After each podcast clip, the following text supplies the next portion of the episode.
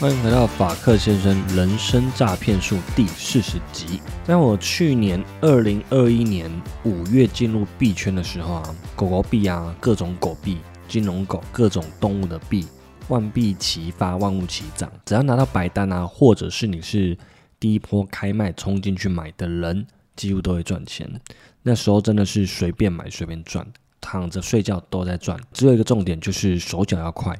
你只要在第一波冲进去买，那就会赚钱，是不是听起来跟现在的 NFT 市场很像？那我今天就来跟大家分享一下去年到底发生了什么事情，让刚加入的朋友可以参考一下，在现在这么混乱的 NFT 市场里面，该如何自保？然后泡沫是否重演呢？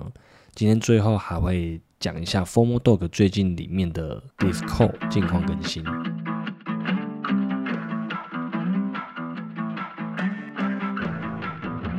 你现在收听的是法克先生人生诈骗术，这是一个关于人生经验分享、自我成长学习的频道，偶尔会聊聊自我成长学习、育儿心得加密货币，我们也会邀请各行各业的特别来宾来跟大家一起聊聊天，是一个贴近你我生活的频道，适合上班通勤、运动、睡前收听。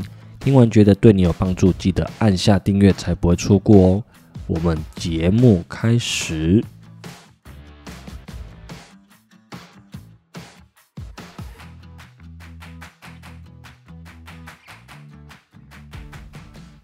大家好，我是法克先生。现在时间是二零二二年二月十八的凌晨两点钟。刚开始先说一下，我上一集节目有说我买了一个暴雪猿人的 NFT，叫 Monster App Club。那我卖掉一只是零点五五，我当时候买的时候是零点八，所以有点小赔出场。那前几天就很好奇，想说。呃，这个原本的猿人不知道现在过得好不好，想说去看他一下。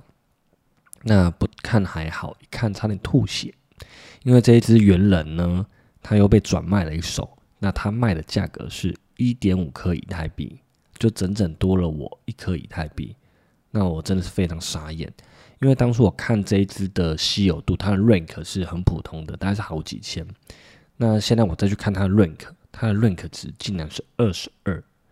那呃，rank 值呢越低，代表它越稀有。那这一只的稀有度排名，它是一趴，就前一趴，总共是大概八千只。那前一趴的话，就是一定是八百名以内的。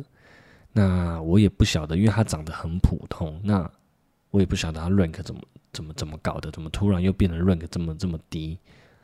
那就没办法，很可惜啊，就少赚了十万块了。眼泪擦擦吧，这是我第一个抽到一趴的项目，可是竟然被我卖飞了，好吧，就这样。那最近的 NFT 市场给我一种感觉，吼，好像去年一堆动物币在喷发的时候，那时间回到我加入币圈的时候是二零二一年的五月，那时候疫情吼有点严峻，所以都居家办公，闲在家。那时候有一点空闲，那我就找个朋友，因为那时候其实，在更之前呢，大概是二零二一年初或者二零二零的年末，其实我就蛮想要买比特币，只不过那时候没有去研究怎么买。那我就问了个朋友说：“啊，要怎么加入呢？”那他就跟我说：“透过 Max 啊，透过币安这样子。”那我就透过币安开启了我的币圈大门。币安到目前为止还是大家最普遍。听到跟知道的一个交易所，那我自己用过好几个交易所，我个人目前是不是推荐的是 FTX Pro？其实大家去用以后就知道了。啦。那币安在暴涨暴跌的时候呢，会被关厕所，就是说你可能不太容易进行买卖。那这个只是建议啦，如果你要用币安，嗯，其实也是 OK 的，因为它是目前全世界应该是。第一大或者前几名的交易所，那 FTX Pro 也一样，它应该是前三名的一个交易所。那这只是建议你们用哪一个都可以。那如果你还没有注册的话呢，你可以去我的资讯栏里面有一个 Max 的推荐码跟 FTX Pro 的推荐码，在上面资讯栏上面可以找到下载链接。那输入我的邀请码，你当然会有手续费的折扣，我应该也会有。那然后金额应该不多了，不过不无小补。那早一点申请跟早一点认证通过这一点是非常重要的，因为如果你还没有注册账号，明天以太币跌到一千八也不关你的事情，因为注册完账号以后，他要进行身份链身份的认证，这个时间大概可能三到五天不等之类的。那回到二零二一年，我刚加入币圈，我透过币安呢刷了第一笔八千块。那因为币安好像对于新手会有一些保护机制，它可能呃在你认证还没完全做完，还是注册没几天之类的，它给你的额度不会太高。我记得那时候是八千块，然后杠杆的倍数的话，最多好像嗯只能五十倍或几倍。杠杆的话，它它呃这里面叫合约，合约的话是从一倍到一百二十五倍。那时候我就听着嗯朋友的的的教的操作，那我就买低卖高。杠杆开下去就觉得非常容易。刚开始只开了十倍，那后来开二十倍、五十倍，那其实过两天呢，我就翻倍了，我的八千就变一万六。那我想说，哦，这也太简单了吧？你就是买低卖高这样就好啦。那第三天呢，我就继续玩，后来就把一万六全部输光，马上我又打了八千块进去。那其实我觉得这时候已经有点上瘾了。好像觉得这个钱赔了，不过我只要再丢进去，再小心一点，应该就会再回来了。其实这时候根本是不知道，呃，目前的点位是高还是低，那什么点位该进出，那为什么而买？后来呢，我就加入一个爆牌群，它的准确性大概是五六成，但是因为它呃牵涉的币种非常多，它还有很多小币我不懂的币，总之玩到最后又输了钱。然后又打了一个更大的金额进来，然后也换了一个 YouTuber 跟单。那这个人蛮准的，他准了几次以后，会让大家下一个大单。大家都开杠杆，然后逢低就接，因为他那时候是看多比特币。七月的时候行情大概是落在三万五左右，他预测比特币会跌到三万就下不去，就在底部。所以我们分别会在三万三、三万二都建立多单，然后一直往下建仓。那其实每一个价格点位都买到，但最后带单的老师说，他说绝对不可能跌破三万。如果跌破三万，他就大资金 all in 进去。所以所有人的信心都是非常的充足。隔天马上就跌到两万九，整个打脸。那这时候我们的部位已经很大，我自己已经扛了两千 U，我已经负两千 U 了。折合台币大概呃，可能大概六万左右吧，扛单扛得非常辛苦。最后他说啊，真的不行了，因为两万九可能还会再下去，所以请大家平仓，然后跟大家讲说，看错就要认错，如果硬扛的话，怎么样怎么样，还会再跌。这种呃，看错方向是很正常的事情，它可能还会再跌下去，就这样子平仓，这一局就赔了两千 U，就两千美金平仓，然后隔天。马上开始涨，就一直一路涨上去了。因为这件事情啊，所以大家开始注意到它，它是呃 YouTuber 里面很有名的反指标。那如果在币圈久一点的人，可能知道我在讲谁，他两个字。那反正大家都最后都怀疑他是不是在帮机构做事，然后让大家爆仓去领一些回扣这样子。这当然不是怪这个 YouTuber 啊，如果跟单的话，是一定会输烂的，因为完全没有自己的研究。怎么上下车都不知道，不知道什么点位应该买应该卖，这一定会死掉的。回头其实现在回头看这个逻辑很奇怪，因为完全没有设定止损，然后往下一直建立多单。那如果它一直往下，那不是应该建立空单，然后获利了结了吗？如果往下一直建立多单，那只是越熬越大而已。那这时候，呃，就是会已经超过自己可以。承受的一个能力啦，所以平仓掉会会赔很多钱。那如果当时候会会分析的话，会经过自己的分析，会知道很早可能赔个一两百 U 就不要继续扛单了。回到呃，回到那时候大概七月的时候，整个动物币各种币都很夯。那很多狗狗币的访盘，那很多是透过赖群主，因为那时候 Discord。好像还没有那么多，那他们会，呃，项目方会请你去帮忙推广，那所以推广的人会建立一些赖群组，那邀请大家加入，然后就一直喊，就是大家是家人，然后有共识，一颗不卖，奇迹自来这样子。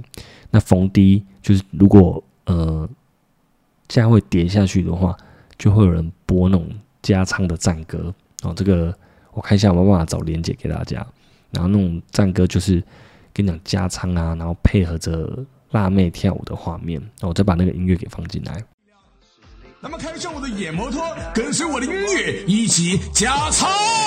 我想要请你坐上我的野摩托，我愿意带你喝酒吃肉再唱歌。我的野摩托，虽然有那么现在跟我一起加仓，跟我一起干起来。它带来的快乐。那相信早一点加入的人，其实都有遇到了。那这些币啊，它也都有它的 roadmap，那它会有它的计划，预计呃什么目标啊，怎么推广啊，它的行销是什么？那请还要他会请大家多多出去推广社区，项目方也会去赞助一些活动，像我之前好像是金融狗吧，他就有赞助一些赛车活动，然后会有一些 logo 露出，他就真的会把那些照片抛出来，但是。其实大家进到这个市场都是要进来赚钱的，你不可能就是无限的 diamond hand 嘛，因为你要卖掉，你要 flip 才会赚钱，才会有子弹，才会有引弹可以射嘛。所以最后这个东西其实价格只要一飙上去，没多久就会狂割。其实它根本就是一种骗局啦，因为项目方他呃，你根本不知道项目方是谁，哦，他在国外，那你也不知道他的实名是谁。那他割完韭菜他就走了，他只会留下一些赖群主的管理员，管理员就也是呃承受很大压力啦。那匿名的这些项目团队早就消失的无影无踪。那再看看这些社区当做社区存在到现在的还有几个，然后再来看看现在的 NFT 项目，是不是觉得有点似曾相识？一大堆项目啊，都是跟你喊着说啊，我们是社区，我们是家人啊，那我们要钻石手啊，我们一起推广社区。但最后常常是卖完以后，只要这个项目卖完以后，可能社区冷掉了，这个项目方可能做的事情就变很少这样子。只不过现在比以前好很多啦，现在的社区整个形态都比较完整，所以我相信这个市场还是会继续的慢慢的走出自己的路。那每一个项目方啊，其实他都有自己的 roadmap，都说要建立伟大元宇宙，但是。呃，你手上的 NFT 终究是要卖给下一个接货人，所以说你赚的每一分钱啊，都是别人亏的钱，你亏的每一分钱也都是被别人赚走的。市场是非常非常残忍，所以很有可能不用到明年，整个 NFT 市场有可能下一个月啊，或是嗯两三个月后，整个 NFT 市场就会大跌个百分之八九十，跟以前出很多新币一样，就新的币一样，跌到最后都不见了。你看，去年从呃大概七月到现在，也才过七个月左右的时间哦，大概半年多的时间，很多币都不见了。所以，如果你的 NFT 有赚钱有获利，你可以把它换成比特币或者是以太币，那我觉得这是一个也不错的策略，因为至少你把赚到的钱已经放进口袋里面了。究竟要怎么挑选 NFT？之前好像也都有说过了，那没关系，反正我们就再多聊聊。首先呢，你可以去加入这个项目方的 Twitter，然后看一下他的创立时间、他的粉丝人数，还有他发文的频繁度跟内容，然后有没有人在回复或转发这样子。再来呢，是加入他们的 Discord 社群，因为你加入他们 Discord 有几个原因哦，你可以看一下说总人数现在有多少人加入他们的 Discord。里面上线的人数有多少，你就可以知道说这个 Discord 的热度怎么样。再来就是整个 Discord 的规划如何。它左边，如果你有加入 Discord 的，人就知道它左边会很多纸串。那这些纸串有没有分类的很好，功能有没有很齐全？因为现在还有各式各样的机器人，那可以抽奖啊，可以播歌啊，可以验证等等的。那这些东西都是非常基本的东西。还有里面的的群友。就是在 DC 里面聊天的内容是什么，氛围好不好？那之前还有看过项目方或者是管理员，就是 Mud，他在跟持有者吵架，或者是持不同意见的，那这个 Mud 就要把这些持有者擅自的剔除或封锁。那像这种都是非常中心化的行为，就是他没办法容忍不一样的声音。那这种社群就要特别小心。还有一些 Discord 聊天的内容都是在洗版的，就是说干起来啊，加油啊，啊大家早安啊，GM 啊，快到岸啦，就是这种毫无意义的发言啊。那项目方如果他没有都没有在管，那可能大部分聊天的人都是机器人。那为什么用就是机器人用程式这样自动聊天呢？因为在 Discord 里面，你只要有发言聊天，你的等级可以提升。提升的等级要做什么呢？因为白名单常常会要求你是你的等级要五级，或然后加五个邀请。那如果说你进去这个社群里面，发现说大部分的人都在都是这样在刷等级，那是非常没有意义的。还有一种是说，如果这个 Discord 进去它热度很低，没有什么人在聊天，你看这个每天的讯息大概就十几二十则，那就非常非常非常少。基本上正常 Discord 是你可能你要往上滑，如果你今天整天都没看，你可能往上滑要滑个很久才会把所有内容看完的。那所以说热度很低的 Discord 我们也不推荐。所以出现以上几种现象，Discord 社群都要再多观察啦。还有说项目方有没有做 AMA？AMA 就是在线上做 QA 的问答，跟大家互动，去排除大家的疑惑。那甚至跟大家讲说你的 roadmap 好之后会怎么做这样子。还有找进去 Discord 还有一个好处是说，因为刚开始人比较少，所以白名单比较好拿。可能只要五级五个邀请就好了，但是过一阵子啊，这个项目方他可以改规则，他可以改成十级十个邀请，甚至有些十五级十五个邀请。你在发言讲话的时候有 CD 时间，就是以往我们聊天就是可以一直一直发言发言，但是它可以设一个发言的的时间，你可能三十秒钟才能说一次话，或者一分钟才能说一次话，因为人数很多嘛。没有设这个秒数的话，可能会疯狂无限洗版。但是这样设定的话，升级就会变得很慢。昨天有一个项目，就是冠希啊，陈冠希，他昨天发行的项目后来破发。那这个部分大家也可以稍微注意一下，就是他们在城市技术方面很大的问题。有人命，他就命一张，然后收到两三张，然后也有人命完没有收到 NFT。就整个是非常的混乱。正常的 mint 呢，它是透过合约，你命一张，你把钱打到他的地址过去，他会把 NFT 打过来。这些都是透过城市码去处理的。不过听说他们是用手动的方式，就是你把钱打过去他的地址，那他们透过人工的方式审核，再把 NFT 打到你的钱包里面去，所以才会出现人工上很多的错误。这样子的项目方。就是还没有准备好的项目，所以如果懂一点城市的人，你也可以去看他后面的合约或是其他细项是怎么样处理的。那也可以去看他这个 Mint 铸造的官网上面的一些嗯排版啊、内容啊，你可以看得出来他有没有很用心这样子。还有他的 IG 上面会有一些资讯。那 NFT 的画风，因为他会先把一些他未来的图，因为它可能是盲盒，它可以把它未来的图先放上去。那他画的风格好不好看？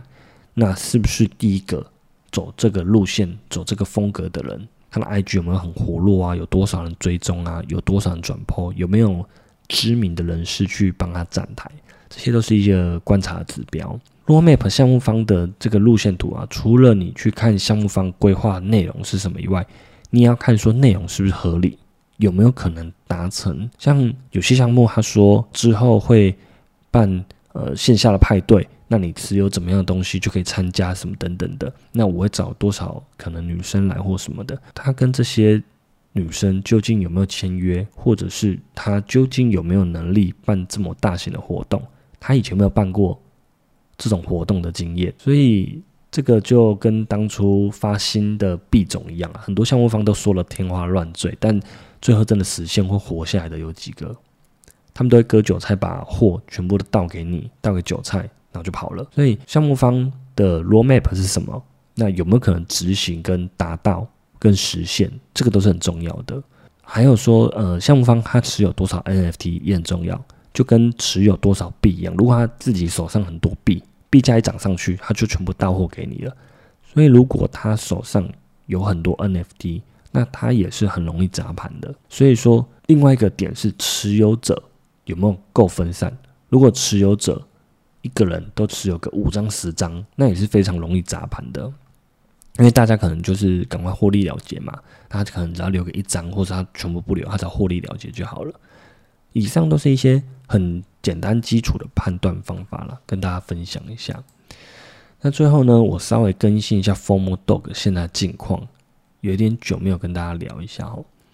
前一阵子啊，各种社群型的 NFT 出现，那就很多新奇的玩法出现，有的是线上唱歌、玩游戏，然后线下聚会，甚至是送衣服、送鞋子。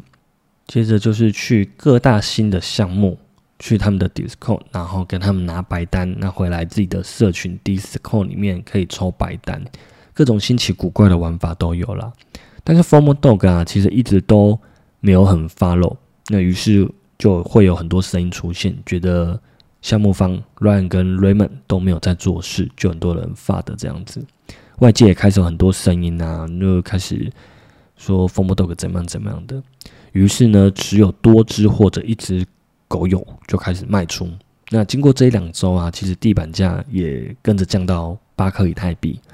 当然也跟最近 NFT 的热潮有关了，因为 NFT 项目很多，大家就需要资金的流动，所以大家会把狗卖掉，那去变现变成以太币，然后再去投资其他项目。对于拿白名单这件事情啊，Form Dog 其实是很小心的。那别的社群呢，他们就直接拿。然后回来发给大家，那项目破发其实也不太会有什么问题。但因为 Form Dog 它比较指标，所以大家会放大去检视它。因为之前有推荐 Raymond 之前有推荐一些项目啦，那赔钱，那大家就会出来讲说啊，怎么买了都赔钱嘛。好，相信大家如果 follow 的话，都会知道在讲什么。就 PTT 上面有人在在靠谣就对了。那就算连说 DYOR。都会被说是一种不负责任的说法啦。所以目前采用的方式呢，是狗友们各自出去拿白单，但是非官方的名义。他拿回白单以后，可以单跟大家一起研究，然后来抽白单，大家自己去判断是否跟进。但我觉得这样子的逻辑是还不错啦，因为如果是透过 Formal Dog 拿白单回来，大部分的人就一窝蜂的跟单，因为一定是觉得。Ryan 跟 Raymond 去研究、去看过的，或者团队看过的，所以觉得胜率比较高，所以就很容易造成踩踏，然后价格就会小小的飙升这样子。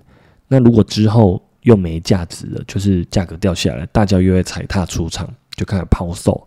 那对于项目啊，Formal Dog 还有持有者，等于是三输，三个人都都没有人赢。那目前这个情况比较像是给你鱼吃，不如教你怎么捕鱼。所以大家呢去拿项目回来以后，可以自行研究，然后大家互相讨论，用不一样的逻辑去去思考这样子。所以回头检视一下当初的这个决定，依然是还蛮正确的啦。因为目前的状况是白单满街跑，但是 mint 的人很多吗？你可能拿到白单，你是真的不敢 mint 的，因为白单实在太多，而且项目方他发很多白单出去，那发很多白单出去，不就是要？大家都买，要大家的钱吗？那究竟他们有没有办法把他们的 roadmap 实现，或者是带大家到一个更好的境界去，是打一个问号。所以大概七八十趴以上的项目了啊，可能没这么高吧。反正不管，就是命完以后没几天就破发。嗯，所以目前为止啊，这个嗯，大家拿拿到白蛋以后，命的嗯机会可能也不像以前那么高了啦。所以说，前一阵子会有一些人在比较各个不同的社群。那我觉得 Ryan 有一次在节目上说了一个说法，有一个逻辑，我非常喜欢。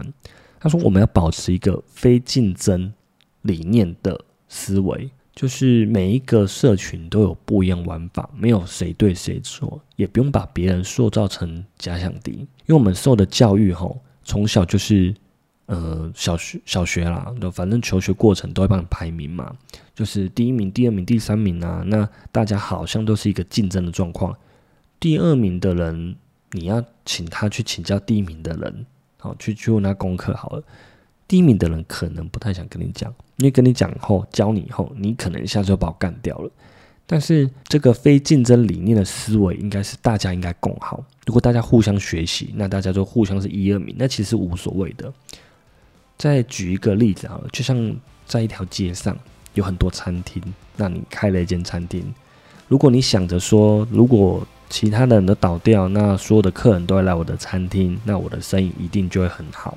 那这是不太可能的事情。如果百分之八十以上餐厅都倒掉、都关闭了，那大部分的客源也会跟着离开这条街、离开这个市场。所以大家应该保留的心态是互相交流、学习、进步。